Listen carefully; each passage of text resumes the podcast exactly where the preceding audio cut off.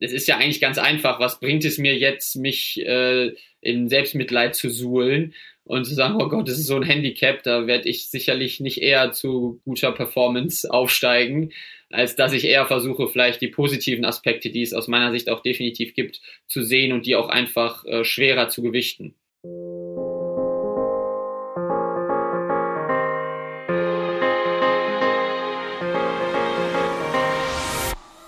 Ja, hallo und herzlich willkommen zu einer neuen Folge des Team Deutschland Podcast, der wie immer präsentiert wird von der Sparkassen Finanzgruppe. Mein Name ist Jens Behler und ich freue mich, dass ich hier jeden Monat mit den besten deutschen Athletinnen und Athleten sprechen darf und das jetzt anderthalb Jahre vor den Spielen nicht nur um den Sport, sondern äh, besonders auch auf Themen blicken kann mit ihnen, äh, die abseits des Spielfeldes ähm, eine Rolle haben und da unsere Sportlerinnen und Sportler auch ja zu Vorbildern eignen, da sie sehr, sehr inspirierend unterwegs sind ähm, in Sachen Ernährung, in Sachen Schlaf, in Sachen duale Karriere, in Sachen Umgang mit Rückschlägen oder eben soziales Engagement. In dieser Folge ähm, will ich mit meinem Gast über das Thema Sport und Diabetes sprechen. Und dazu habe ich mir jemanden eingeladen, der seit seinem fünften Lebensjahr mit der Diagnose Typ 1 Diabetes lebt und sich dennoch im Leistungssport ähm, ja durchgesetzt hat und ähm, sich da behauptet hat und sich parallel eben für eine bessere Aufklärung in der Gesellschaft einsetzt, wie man denn mit Diabetes und Sport umgehen sollte. Und das Allerbeste zum Schluss. Und deswegen freue ich mich besonders. Er ist gerade vor knapp einer Woche Hockey-Weltmeister geworden. Herzlich willkommen, Timo Orus. Hi, vielen, vielen Dank für die Einladung. Ich freue mich total, dabei sein zu können und mit dir heute über alles Mögliche rund um Sport und auch neben dem Platz, wie du das so schön gesagt hast, ein bisschen zu quatschen und die Zuhörer mitzunehmen und im besten Fall gut zu unterhalten. Ja, wir freuen uns, dass du hier bist. Äh, wir müssen die äh, Zuhörerinnen und Zuhörer abholen. Es ist rund eine Woche her, äh, dass du mit der deutschen Hockey-Nationalmannschaft Weltmeister geworden bist in Indien. Also, wie geht's dir jetzt? Eine Woche kommst du aus dem, bist du aus dem Feiern raus, kommst langsam im Alltag wieder an. Ähm, wie geht's dir? Ja, mir geht's natürlich bestens nach dem Riesenerfolg. wie könnte es anders sein? Ich glaube, bis man das richtig, richtig wahrnimmt, was wir da geschaffen haben, wird es noch eine ganze Weile dauern. Ähm, ja, es folgt eine Feierlichkeit der nächsten und eine Einladung der nächsten. Ich wohne ja in Köln. Wir sind jetzt auf verschiedenen Karnevalssitzungen eingeladen am Rosenmontagszug. Also es wird schon ganz witzig. Daher ist das so ein Auf und Ab. Der Schlafrhythmus ist auch noch nicht ganz der alte, aber sind äh, durchweg positive Geschichten. Von daher genießen wir das gerade in vollen Zügen. Nimm uns noch mal mit nach Indien. Das waren äh, wirklich äh, nicht Spiele für äh, Menschen mit schwachen Nerven. War das auf jeden Fall, waren das nicht. Ihr lagt sehr, ähm, ja, in allen K.O.-Spielen 2-0 hinten ähm, und habt die ähm, Dinger gerade noch in den letzten Minuten immer noch gedreht. Nimm uns mal mit in diesen Turnierverlauf. Äh, was total außergewöhnliches und auch habt ihr vorher dran geglaubt? Hat euch dieser Glaube durchs Turnier getragen? Wie seid ihr da ja, durchs Turnier gegangen? Ja, also ich muss sagen, wir sind ja, wie die meisten wissen, nicht als Top-Favoriten ins Turnier gestartet. Das waren sicherlich andere. Gleichzeitig äh, haben wir uns in Indien bei der Zielsetzungsbesprechung ähm, den WM-Titel als Ziel gesetzt und das ja, klar, es setzen sich wahrscheinlich immer mehrere Teams, aber das war bei uns tatsächlich eine Sache, wo wir alle voll hinterstanden und auch dran geglaubt haben. Wir hatten jetzt äh, ja vor knapp einem Jahr auch nochmal einen Trainerwechsel und auch der Staff hat sich noch was anders aufgestellt. Bei uns im Team gab es auch nochmal Veränderungen auf ein, zwei Positionen. Und äh, ja, das hat sich jetzt in den letzten zwölf Monaten schon alles sehr, sehr gut angefühlt und wir waren da auf einem sehr guten Weg, dass wir uns das auf jeden Fall zugetraut haben. Und ja, ich würde sagen, wie so häufig äh, haben wir uns als klassische Turniermannschaft entpuppt, hatten in den ersten Spielen vielleicht noch so leichte Startprobleme und Richtung K.O.-Spiele haben wir dann performt, getreu dem Motto Deutschland ist erst geschlagen, wenn sie im Bus sitzen. Das kann man sicherlich so sagen. Und das hat auch nur geklappt, weil wir einfach im gesamten Team ein unfassbares Vertrauen ineinander, untereinander hatten. Ähm, und da geht, das geht tatsächlich auch über die Spieler auf dem Platz hinaus, also auch der Staff, die Trainer und so weiter. Also wir hatten einfach oder haben ein unfassbar gutes Team da vor Ort gehabt und äh, das hat es am Ende möglich gemacht. Und ich glaube, wenn du das einmal machst, ist das vielleicht auch ein bisschen Glück. Irgendwann äh, ist, hat das, ist das auch kein Zufall mehr. Also wir waren unfassbar fit, athletisch. Das hat dem Gegner auch gerade hinten raus äh, echt zu schaffen gemacht und äh, ja, die Mentalität kam dann noch irgendwie dazu und wenn du das einmal schaffst, dann äh, hast du schon eine breite Brust. Nach dem zweiten Mal denkst du so, und jetzt kommt doch alle her, ist total egal, was passiert, wir schaffen das und so war es zum Glück am Ende ja dann auch.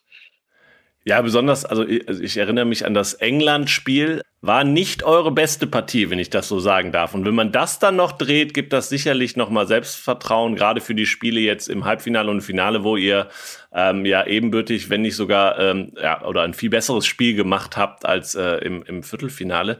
Glaubt man wirklich bei so einem Spiel, wo es nicht läuft, bis zum Schluss daran und sagen, das kann, die Reise kann jetzt noch nicht zu Ende sein? Ja, du hast vollkommen richtig angesprochen. Das Viertelfinale war sicherlich unser schlechtestes Spiel, auf jeden Fall auch was die K.O.-Spiele angeht. Da hat England auch völlig verdient 2-0 geführt.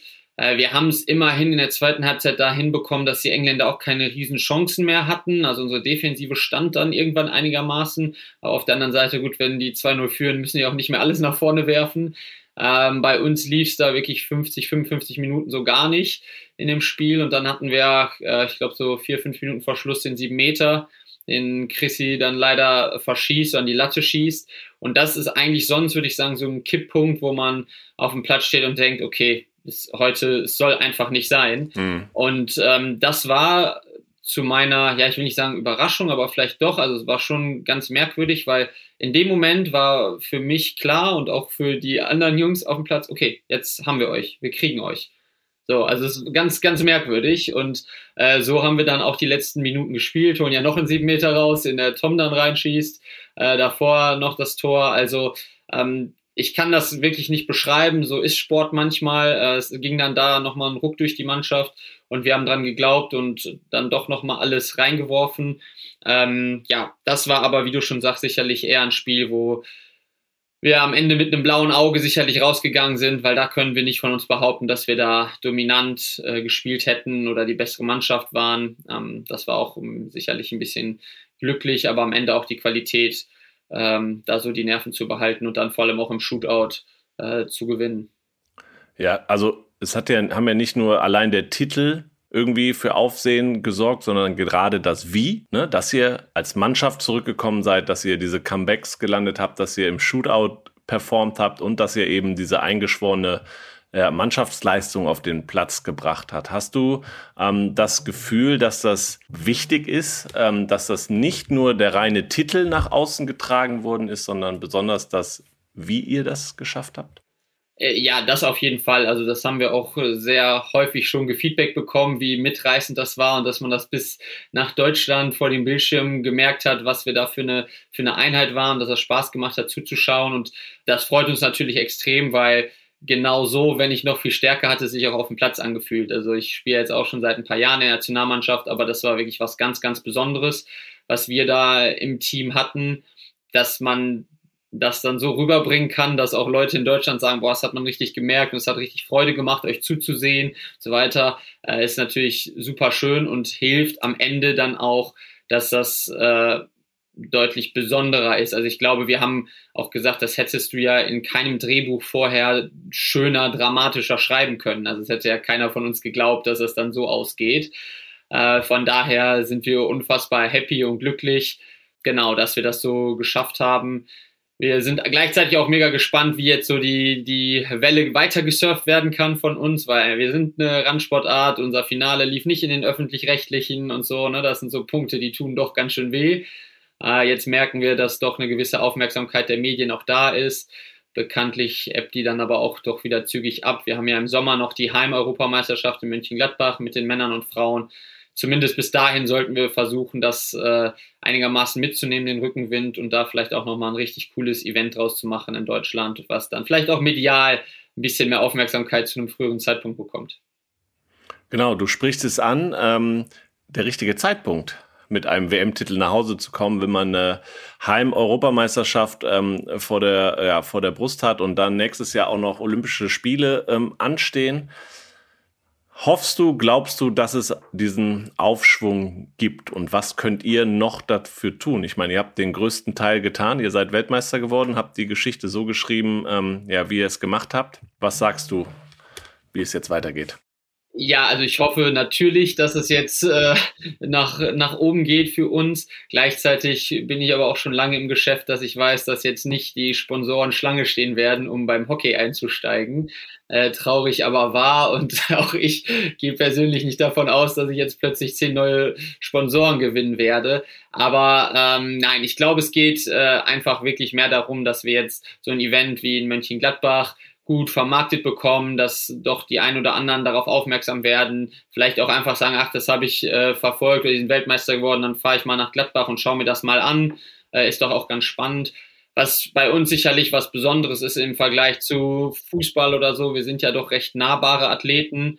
Ähm, das, wo du gerade gefragt hast, was können wir dazu beitragen, ist natürlich etwas, was wir immer wieder auch versuchen, aber auch schon vorher in die Waagschale zu werfen, zu zeigen, Ihr könnt uns jederzeit irgendwie treffen, mit für uns Veranstaltungen machen und so weiter. Das ist recht unkompliziert und teilen da gerne auch unser Wissen, unsere Erfahrung. Ähm, ja, ich glaube, dass der Verband eine gewisse Verantwortung jetzt hat, äh, wir Athleten, und da tun wir auch das Möglichste, aber du sagst es auch vollkommen richtig, wir, äh, unsere Hauptaufgabe ist es, irgendwie Performance auf den Platz zu bringen. Das haben wir jetzt äh, ganz gut gemacht und ähm, ja, bei ein paar Monaten wird es dann auch um die EM gehen und mal sehen, äh, ob wir dann da nochmal ein weiteres Krönchen aufsetzen können. Hey, eine kleine Unterbrechung, aber ihr wisst ja, unser Podcast wird präsentiert von der Sparkassen Finanzgruppe und darüber sind wir sehr, sehr froh, denn äh, in Deutschland stehen die Sparkassen an der Seite der Menschen und ermöglichen ihnen die wirtschaftliche und soziale Teilhabe. Im Sport engagieren sie sich jährlich mit über 90 Millionen Euro für Vereine, das deutsche Sportabzeichen, die Elite-Schulen des Sports, Team Deutschland und Team Deutschland Paralympics. Und warum? Weil es um mehr als Geld geht. Und über den Support sind wir natürlich super dankbar und super froh und freuen uns, dass die Sparkassenfinanzgruppe an unserer Seite steht. Und jetzt geht's weiter mit dem Podcast. Wir werden den Weg weiter verfolgen. Wir drücken alle Daumen. Wir, äh, ich gönne aber auch erstmal das, was jetzt gerade um euch passiert, gönne ich euch natürlich vom Herzen, ähm, dass ihr so viel mediale Aufmerksamkeit wie möglich bekommt. Äh, und nicht nur beim Rosenmontagszug ist auch immer schön. Ja, beim FC-Spiel war ich, wart ihr, glaube ich, auch. Äh, einige von euch waren im ZDF Sportstudio. Immerhin, das war auch gut am Wochenende. Ähm, Genau, das kann man sich alles in den Mediatheken nochmal angucken. Was man sich auch in der äh, Mediathek angucken kann und wir ähm, switchen damit ein bisschen das Thema, nämlich darüber, wo wir eigentlich, äh, worüber wir hier reden wollen, nämlich, ähm, dass du mit Typ 1 Diabetes äh, Hochleistungssport äh, machst. Auch vor der WM war das Thema. Du warst, äh, glaube ich, äh, bis von der Sportschau, von der ARD ähm, interviewt worden, auch zu dem Thema. Merkst du das, dass wenn es bei dir um den Sport geht und man sich ein Interview mit dir ja, vornimmt, dass auch immer Diabetes zum Thema wird? Ja, das wird automatisch zum Thema, weil es einfach zu mir dazugehört und klar für die meisten Medien ja auch eine Story wert ist, was ich verstehen kann und auch gerne annehme, weil ich, du hast es eingangs auch schon erwähnt, auch gerne als äh, Vorbild da fungieren möchte ich habe damals als kleiner Junge ähm, das nicht so gehabt, jemanden zum Greifen nah zu haben oder mit dem quasi auch mal so quatschen zu können. Äh, die sozialen Netzwerke waren damals auch noch nicht ganz so wie heute, wo man einfach mal eine Nachricht raushaut. Ähm, dennoch gab es für mich auch ein, zwei sportliche Vorbilder. Äh, Erzähle ich auch immer wieder. Das war bei mir der Dimo Wache, früher Fußballtorwart von Mainz 05 das hat für mich einfach ausgereicht zu wissen, da gibt es jemand, der Profisport betreibt mit dem Diabetes, also kann ich das auch schaffen. Und ähm, daher habe ich damit überhaupt gar kein Problem und gehe da ja auch recht offen um und glaube auch, dass es äh, da einiges zu erzählen gibt, Positives wie Negatives. Ich versuche mich äh, immer auf die positiven Sachen eher zu fokussieren, ähm, weil da gibt es genug, auch wenn es eine chronische Erkrankung ist. Von daher ist das äh, etwas, über das ich gerne spreche und auch ähm, ja, so offen wie möglich. Genau, ich habe äh, gelesen und deswegen musst du vielleicht auch nochmal hier kurz aufklärerisch tätig werden. Viele sagen, wie Diabetes kenne ich, übergewichtig, wie kann man damit Sport machen? Ich sehe dich ja jetzt, die Zuhörerinnen sehen das nicht, aber du bist schlank und rank, äh, sportlich durchtrainiert. Ähm, klär doch mal auf, äh, was es denn mit Typ 1 Diabetes auf sich hat, im Gegensatz zu Typ 2. Genau, also so die Haupttypen, die auch bekannt sind, Typ 1, Typ 2 Diabetes, gibt es äh, ein, zwei wesentliche Unterschiede. Der Typ 1 Diabetes äh, von dem ich auch betroffen bin, der, der ist vererbbar, kann in allen möglichen Altersklassen auftreten, meist aber im Kindes- oder Jugendalter. Hat nichts damit zu tun, wie man sich vorher ernährt hat oder so. Ich habe nicht so viele Süßigkeiten als Kind gegessen. Äh, meine Tante, mein Opa waren auch schon betroffen. Also es wurde einmal durchgegeben bei uns in der Familie. Äh, der Typ 2 Diabetes ist dieser eher klassische Typ, äh, wo man dann auch weiß, ach ja, meine Oma hat auch Diabetes oder mein Opa. Ähm, oder eben bei jüngeren Leuten, die stark übergewichtig sind. Hier muss man allerdings unterscheiden, dass, äh, dass bei den älteren Leuten einfach daran liegt, dass die Bauchspeicheldrüse im Alter was schwächer wird und vielleicht nicht mehr so viel Insulin produziert. Die meisten nehmen dann auch nur Medikamente, das reicht vollkommen aus. Und bei den etwas äh, übergewichtigeren, jüngeren Leuten ähm, ist die Bauchspeicheldrüse, die das Insulin abgibt, auch einfach etwas überlastet mit dem ganzen Gewicht. Und es ist aber rückgängig zu machen. Also mit einer Diät, Ernährungsumstellung, Gewichtabnahme äh, kann man wieder geheilt werden als Typ 2er im jungen Alter. Und äh, das ist beim Typ 1 Diabetes nicht der Fall. Also ich kann noch so viel Sport machen, noch so viel Gewicht abnehmen, auch wenn ich nicht viel abnehmen kann, glaube ich. Äh, der Diabetes wird bei mir bleiben. Das ist eine chronische Erkrankung und so. Also meine äh, Bauchspeicheldrüse produziert leider kein Insulin mehr, daher muss ich mir das äh, zusätzlich spritzen. Das sind so die wichtigsten Unterschiede. Genau, was heißt das? Du spritzt dir was, im Endeffekt kannst du damit Sport machen. Das sehen wir, aber was hat das äh, grundsätzlich für deinen normalen Alltag für Auswirkungen und was hat das für Auswirkungen auf deinen Sport? Ja, also ganz einfach gesagt geht es ja darum, dass jedes Mal, wenn ich äh, Kohlenhydrate zu mir nehme, dass ich ein, äh, quasi den Gegenspieler zum Glucagon spritzen muss, nämlich das Insulin. Und ähm, das passiert bei den Gesunden ganz automatisch sobald äh, was gegessen wird, gibt die Bauchspeicheldrüse halt was Insulin ab und das funktioniert bei mir nicht. Deshalb muss ich das selber manuell machen. Es ist aber nicht nur beim Essen der Fall, sondern es gibt auch einen gewissen Grundpegel, den man einfach braucht, der auch bei den Gesunden natürlich automatisch abgegeben wird. Den muss ich also auch noch äh, abgeben. Ich kann also nicht sagen, ach komm, ich esse einfach jetzt mal zehn Stunden nichts, dann brauche ich auch nichts. Auch da in der Zeit muss ich Insulin spritzen. Soweit, so gut, nicht mega kompliziert. Äh, da kommt man irgendwann rein. Das Ziel ist natürlich, möglichst in einem gewissen Zielbereich unterwegs zu sein von den Zuckerwerten. Der ist beim Diabetiker so zwischen 80 bis ja, 160, sagen wir mal, mal ein bisschen mehr, mehr, mal ein bisschen weniger, je nachdem, wie streng man eingestellt ist. Im Vergleich ein gesunder hat Werte zwischen 60 bis 100 eigentlich. Vielleicht kurz nachdem du Süßigkeiten gegessen hast, auch mal über 100, aber ja, der ist ein bisschen niedriger. Und dann kommen wir auch direkt zu dem Punkt oder der Herausforderung beim Sport. Wenn ich nicht in diesem Zielbereich bin, äh, wird es anstrengend. Also sobald ich unterzuckert bin, ähm, das ist tatsächlich im Hier und Jetzt auch das deutlich gefährlichere. Da könnte man im Worst Case auch mal umfallen, ohnmächtig werden. Wenn einem dann nicht geholfen wird, wird es lebensbedrohlich. Ähm, und bei den hohen Zuckerwerten wird es im Hier und Jetzt nicht ganz so dramatisch, es sei denn, es ist wirklich maximal schlimm. Dann gibt es auch ein ketoacidotisches Koma, aber das ist jetzt zu medizinisch. Da geht es aber dann mehr um diese Folgeerkrankungen, also Schlaganfall, Herzinfarkt, äh, diabetischer Fuß und was man vielleicht auch alles so kennt.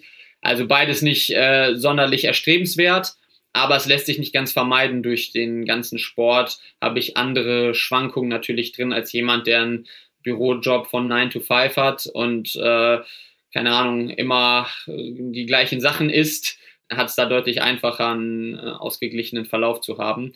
Und das ist einfach die Challenge, die ich habe beim Sport, weil klar, mal trainieren wir um 8, mal um 12, mal ist das K.O.-Spiel um 16.30 Uhr, mal um 19 Uhr. Äh, je nachdem, wie meine Stimmung ist, meine Gefühlslage, das hat alles Auswirkungen auf meinen Zucker. Dann wird es irgendwann doch recht äh, komplex, aber das ist nichts, was man nicht managen könnte. Die, ja, in Anführungsstrichen positive Herausforderung ist, es gibt nicht das Kochrezept, was ich jetzt auch weitergeben könnte an Betroffene, dass es dann so funktioniert, sondern jeder Tag ist eine neue Herausforderung und Challenge.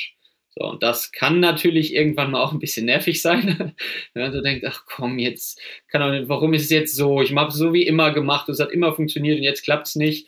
Aber ja, hält irgendwie auch fit und motiviert und äh, kommt immer so ein bisschen drauf an, mit was für einem Mindset man auch die Sache angeht.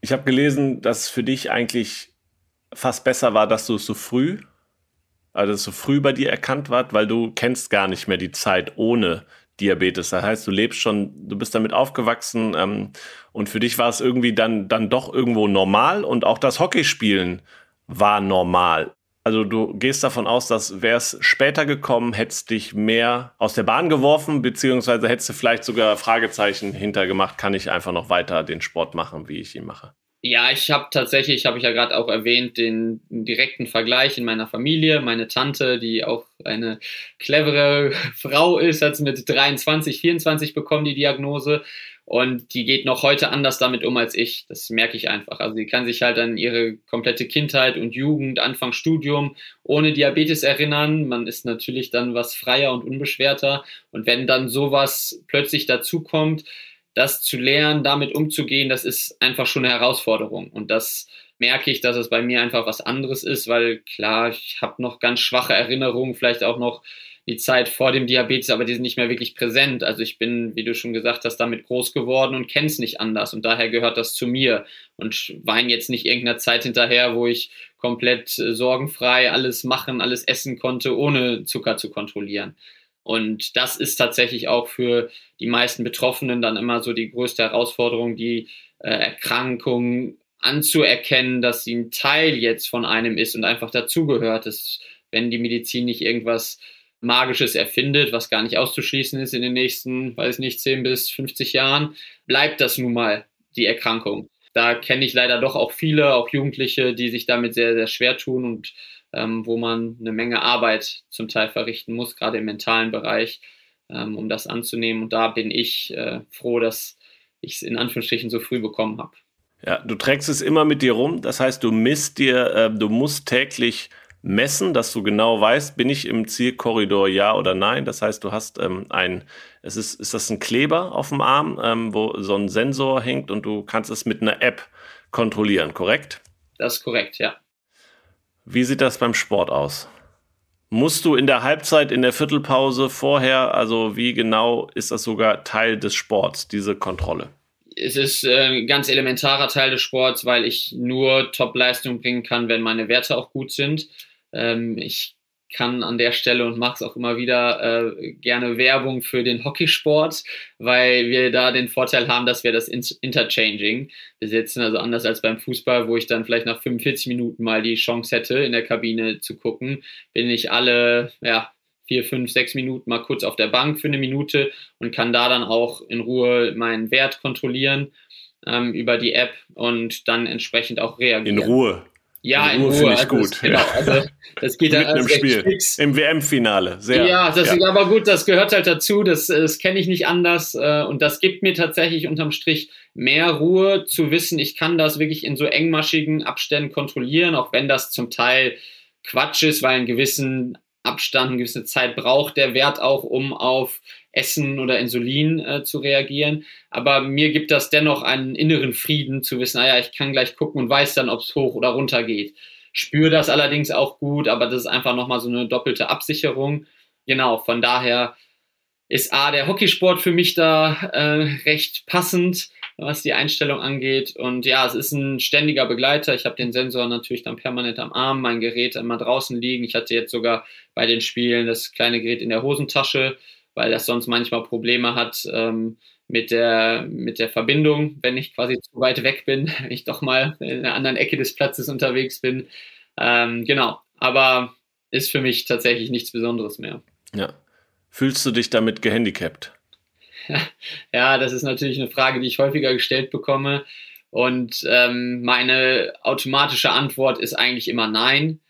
Wenn dann aber andere Betroffene das vielleicht auch hören oder ja, man sagt, wie, du fühlst dich damit nicht gehandicapt. Es ist einfach, und das ist meine Antwort dann hinten raus, eine zusätzliche Herausforderung, die ich zu meistern habe. In manchen Bereichen nervt es und ist es vielleicht sogar auch als Handicap auszulegen, ja, aber ich bin, wie gesagt, kein Freund davon, ähm, zu behaupten, dass ich jetzt benachteiligt bin dadurch, dass ich so viel schwerer habe. Ich sehe mindestens genauso stark die Punkte, die der Diabetes mir auch positiv mitgegeben hat. Also im Älterwerden, was äh, Disziplin angeht, zum Beispiel, also wenn du schon mit fünf Jahren oder sechs Jahren, dann wenn du in die Grundschule gehst, permanent immer deine Werte kontrollieren musst, deine Sachen dabei haben musst, das äh, formt einen Menschen doch und äh, hat mich sicherlich auch oder hat mir sicherlich auch Eigenschaften zu einem frühen Zeitpunkt äh, beigebracht, die mir später in meiner Sportkarriere auch geholfen haben. es ist ja eigentlich ganz einfach. Was bringt es mir jetzt, mich äh, in Selbstmitleid zu suhlen und zu sagen, oh Gott, das ist so ein Handicap, da werde ich sicherlich nicht eher zu guter Performance aufsteigen, als dass ich eher versuche, vielleicht die positiven Aspekte, die es aus meiner Sicht auch definitiv gibt, zu sehen und die auch einfach äh, schwerer zu gewichten. Kurze Werbeunterbrechung, um auf unseren Partnerpodcast, den Team Deutschland Paralympics Podcast hinzuweisen und ähm, da auf die neueste Folge, denn da haben die Paraboys ähm, zwei Größen des deutschen Goalballs ähm, zu Gast, nämlich Charlotte Kercher und Reno Tide. Und da wollen wir mal reinhören. Also ich glaube, das ähm, Wichtigste ist, dass es ziemlich durchstrukturiert ist und ziemlich durchgeplant. Und ich weiß sogar auch, wie man den Goalball werfen muss einfach hier in seinen Unterarm nehmen und ein bisschen festhalten und dann wegwerfen. Sein Sparschwein ist regelmäßig ziemlich voll und mein Portemonnaie leer, weil ich habe die Angewohnheit, Geld irgendwie in also Hosentaschen zu haben und ich naja, irgendwie habe ich auch das Talent, dass das Kleingeld mir immer irgendwie aus der Tasche fällt. So und wer findet, der darf es behalten. Insofern ist ein Sparschwein voller als als geplant. Genau, zum Hintergrund, ähm, Reno und Charlotte haben 2018 eine Familie gegründet und äh, sind seitdem mit Sohn Kilian zu dritt. Ähm, der ist nämlich auch Teil des Podcasts, total spannend. Und ja, sie sprechen äh, im, in der aktuellen Folge über das Elternsein mit Sehbehinderung, die Vereinbarkeit von Familie und Leistungssport und einen Roadtrip nach Estland für ein Rammstein-Konzert. Das solltet ihr euch auf jeden Fall anhören. Also klickt mal rein. Wann hast du dich dazu entschieden? Und, und das ist schön, also ich finde es gut, du redest sehr offen darüber. Ähm, ne? Und das ist auch, wie du sagst, klar, die Medien fragen danach. Das heißt, du gehst damit offen um. Wann ist es so in dir gereift, dass du da ein Vorbild bist? Ne? Dass das, was du ähm, in deiner Jugend mit Dimo Wache hattest, dass du das jetzt sein kannst und hast das auch dann für dich, das muss man ja auch erstmal annehmen, ne? Und dann muss man auch offen darüber reden. Ähm, wann, wann ist das bei dir so gereift? Ja, das weiß ich noch ganz genau. Ähm, ich habe, würde ich sogar eigentlich sagen, den, den Zeitpunkt, ich will nicht sagen verpasst, aber ich habe den für mich gar nicht so richtig gesehen, weil ich bin dann irgendwann meinen eigenen Weg gegangen und älter geworden und war dann auch irgendwann in der Nationalmannschaft und es gab zu den Olympischen Spielen 2016 einen Film, der auch in manchen Kinos lief. Ecke Schuss Gold hieß der. Da war ich unter anderem auch äh, einer der Hauptcharaktere. Und da muss es, habe ich auch gar nicht wissentlich äh, so mitbekommen, eine Szene gegeben haben, wo ich irgendwie mich gespritzt habe oder wo man das Insulin gesehen hat, irgendwie sowas. Weil ich habe dann, nachdem der Film lief, plötzlich von recht vielen äh, Kindern und Jugendlichen, natürlich primär aus dem Hockeybereich, Nachrichten bekommen über Social Media, die gesagt haben, ach krass, du bist Diabetiker, das wussten wir ja gar nicht, ich auch und ah und hier und da und kannst du mir mal helfen oder wie machst du das da? Und da hat es bei mir so ein bisschen Klick gemacht, dass ich dachte, ah, guck mal, ich war früher im Kindes-, Jugendlichen Alter habe ich so gemeckert, dass keiner da ist, der mir helfen kann und ich mit niemandem reden kann und die ganzen Ärzte doof sind und äh, alle keine Ahnung haben und so weiter. Und dachte, ja, jetzt bin ich eigentlich an einer, einer Stelle angekommen, wo ich das besser machen könnte und ich mache es eigentlich gar nicht besser. Und dann ging es aber los mit, ja, wie, wie mache ich es jetzt? Wie gehe ich da ran? Also schreibe ich jetzt einfach bei Instagram, hey, ich bin Diabetiker und schreib mir, wenn was ist. Hm, ja, äh, war für mich nicht ganz so plausibel. Und ja, dann habe ich mich einfach im Internet ein bisschen belesen, wen es da so führend gibt in Deutschland. Bin an Ulrike Turm geraten, das ist so die führende Diabetes-Beraterin, auch in Verbindung mit Sport. Ist selber auch Typ 1 Diabetikerin, das macht auch immer sehr viel aus, wenn die Leute, die in dem Bereich arbeiten, auch selber da die Erfahrung haben.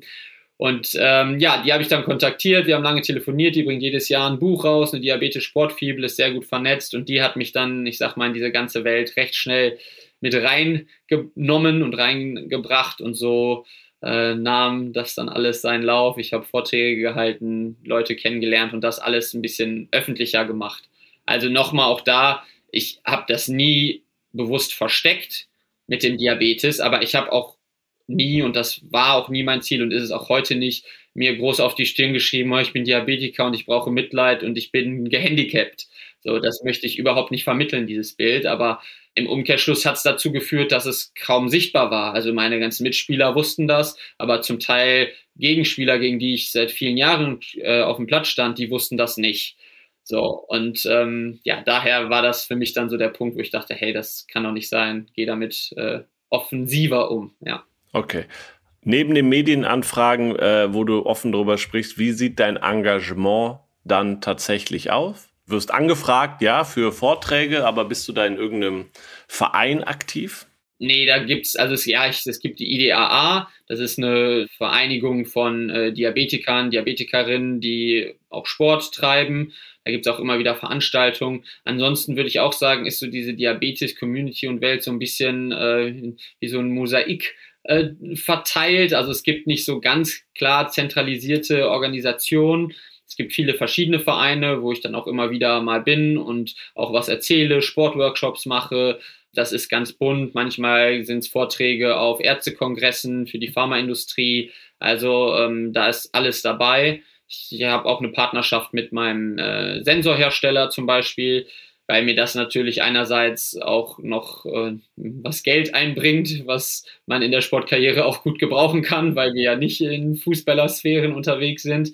Gleichzeitig komme ich aber darüber auch wieder zu größeren Veranstaltungen, habe eine viel größere Reichweite, kann meine Story an mehr Kids herantragen. Also da gibt's ganz unterschiedliche Ansätze und Varianten. Also von, ich sag mal, wirklich milliardenschweren Unternehmen bis hin zum kleinen Dorf-Diabetesverein mit äh, familiärer Struktur war ich schon überall und versuche da auch allen so gut es geht gerecht zu werden, solange es der Terminkalender irgendwie zulässt. Das ist meist die größte Herausforderung.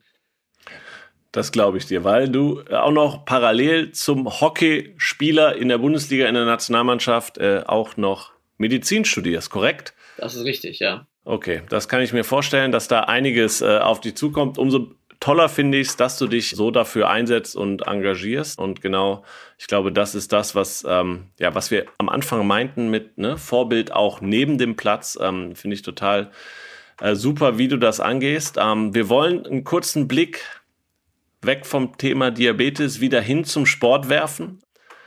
Wir haben über den WM-Titel gesprochen, was das mit euch gemacht hat. Äh, in anderthalb Jahren, wir sind der Team Deutschland Podcast, müssen wir natürlich auch über Olympische Spiele sprechen. Die stehen in anderthalb Jahren in Paris an. Wie weit ist das schon mit in deinem Kopf, mit in den Planungen bei dir dabei? Ja, Olympische Spiele sind für gerade uns Hockeyspieler natürlich immer ein wichtiger Bestandteil in der äh, Planung und einfach das Hauptevent. Gerade da jetzt ja auch die Spiele in Tokio etwas besonders waren, sage ich mal so, ähm, war eigentlich nach, nach Abpfiff dort für uns äh, schon die Vorfreude einfach enorm auf Paris, Spiele in Europa um die Ecke, gerade aus Köln schnell erreichbar und so weiter. Ich glaube, es werden einfach unfassbar geile Spiele, gerade nach diesen Corona-Spielen vielleicht nochmal umso mehr daher ist das natürlich sehr präsent für uns. Auf der anderen Seite haben wir jetzt ja auch schon drüber gesprochen, hatte die WM jetzt auch erstmal einen Fokus und als nächstes gibt es noch die EM, also sind schon ein paar andere auch sehr wichtige Turniere für uns vorgeschaltet, auf die wir uns auch voll und ganz äh, konzentrieren und fokussieren. Aber ähm, ja, man merkt dann schon und weiß ja auch, wie schnell dann plötzlich so ein Jahr um ist, dass es gar nicht mehr lange hin ist und dadurch, dass Tokio auch verzögert war, hattest du jetzt nicht mehr die vier Jahre, sondern nur noch die drei und das äh, geht dann doch alles schon rasant, aber aktuell ist dann eher noch Fokus EM und dann sagt man sich so, oh, und dann kein Jahr mehr und dann ist schon Paris. Also man, man merkt, es steht irgendwie vor der Tür, aber ist auch noch so ein bisschen ein Stück weiter weg gerade. Weißt du, wie der Quali-Weg ist im Hockey? Oh Gott, ja, aber nur grob. Also, ähm, was ich weiß, die, den einfachsten Weg, wobei was heißt einfachsten ist, äh, wir müssen Europameister werden dann werden wir automatisch qualifiziert. Wenn uns das nicht gelingt, dann gibt es ein Qualiturnier. Ich glaube, die finden irgendwie Dezember, Januar rum statt, wenn ich das richtig im Kopf habe. Die Austragungsorte sind auch noch nicht ganz fix. Ich glaube, England, Spanien, irgendwie sowas stand mal zur Debatte. Und das hat sich aber, glaube ich, jetzt auch verändert im Vergleich zu vor Tokio. Da hatten wir Quali ein, also zwei Quali-Spiele gegen eine Nation. Und jetzt wird es, glaube ich, ein Turnier werden mit, weiß nicht, sechs Mannschaften oder so und die ersten zwei, drei qualifizieren sich. Irgendwie sowas meine ich. Aber vielleicht weißt du sogar mehr als ich. Also das zeigt, dass ich mich damit noch nicht so viel beschäftigt habe. Ich habe auch auf dem Zettel, dass wenn ihr Europameister werdet im eigenen Land, dann ist das Thema durch, dann seid ihr qualifiziert und alles weitere hätte ich dann danach äh, mir angeschaut. Ich habe immer ähm, Fragen mit, also Sätze mitgebracht hier im Podcast, äh, die du auch gerne vervollständigen kannst mit Blick auf Paris. Und zwar, ich würde einfach loslegen und du ergänzt den Satz. Ähm, wenn ich an Paris 2024 denke, dann äh, verspüre ich enorme Vorfreude und habe Bock, da nochmal eine Medaille zu holen mit dem Team.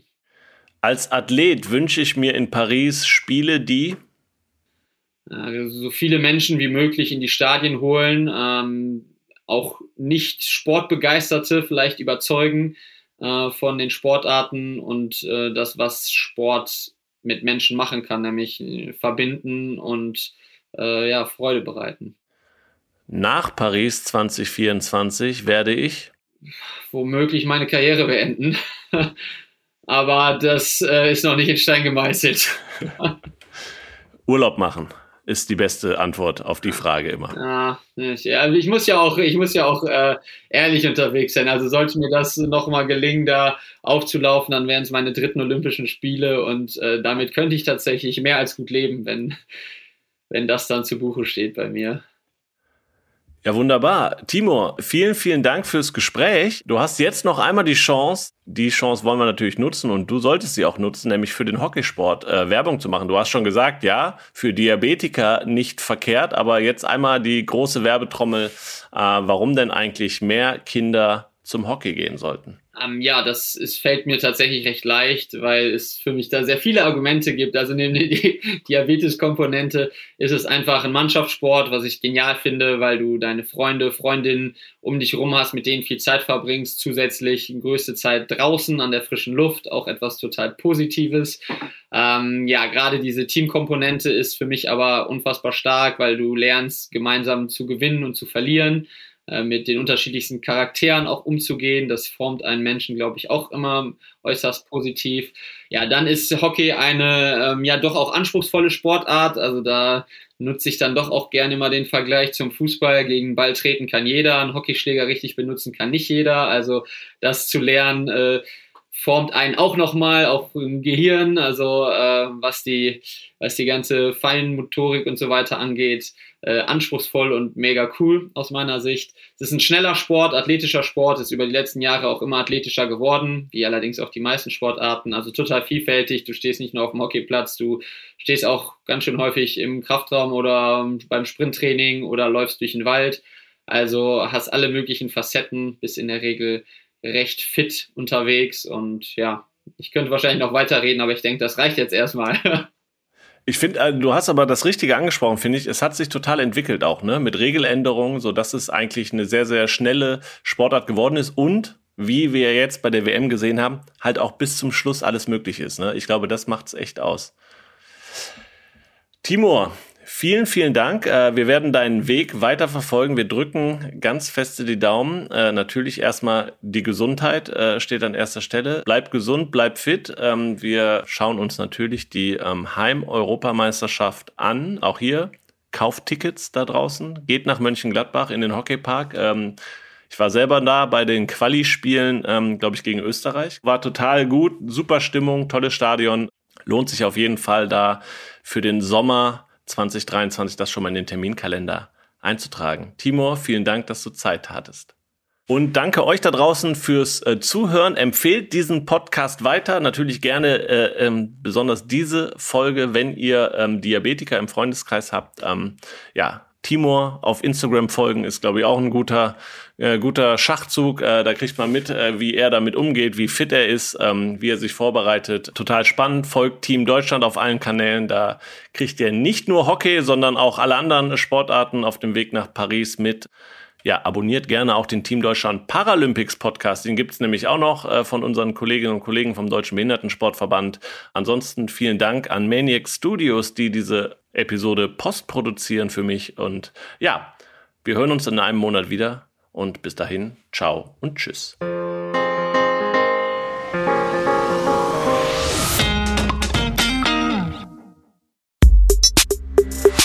Der Team Deutschland Podcast ist eine Produktion von Maniac Studios.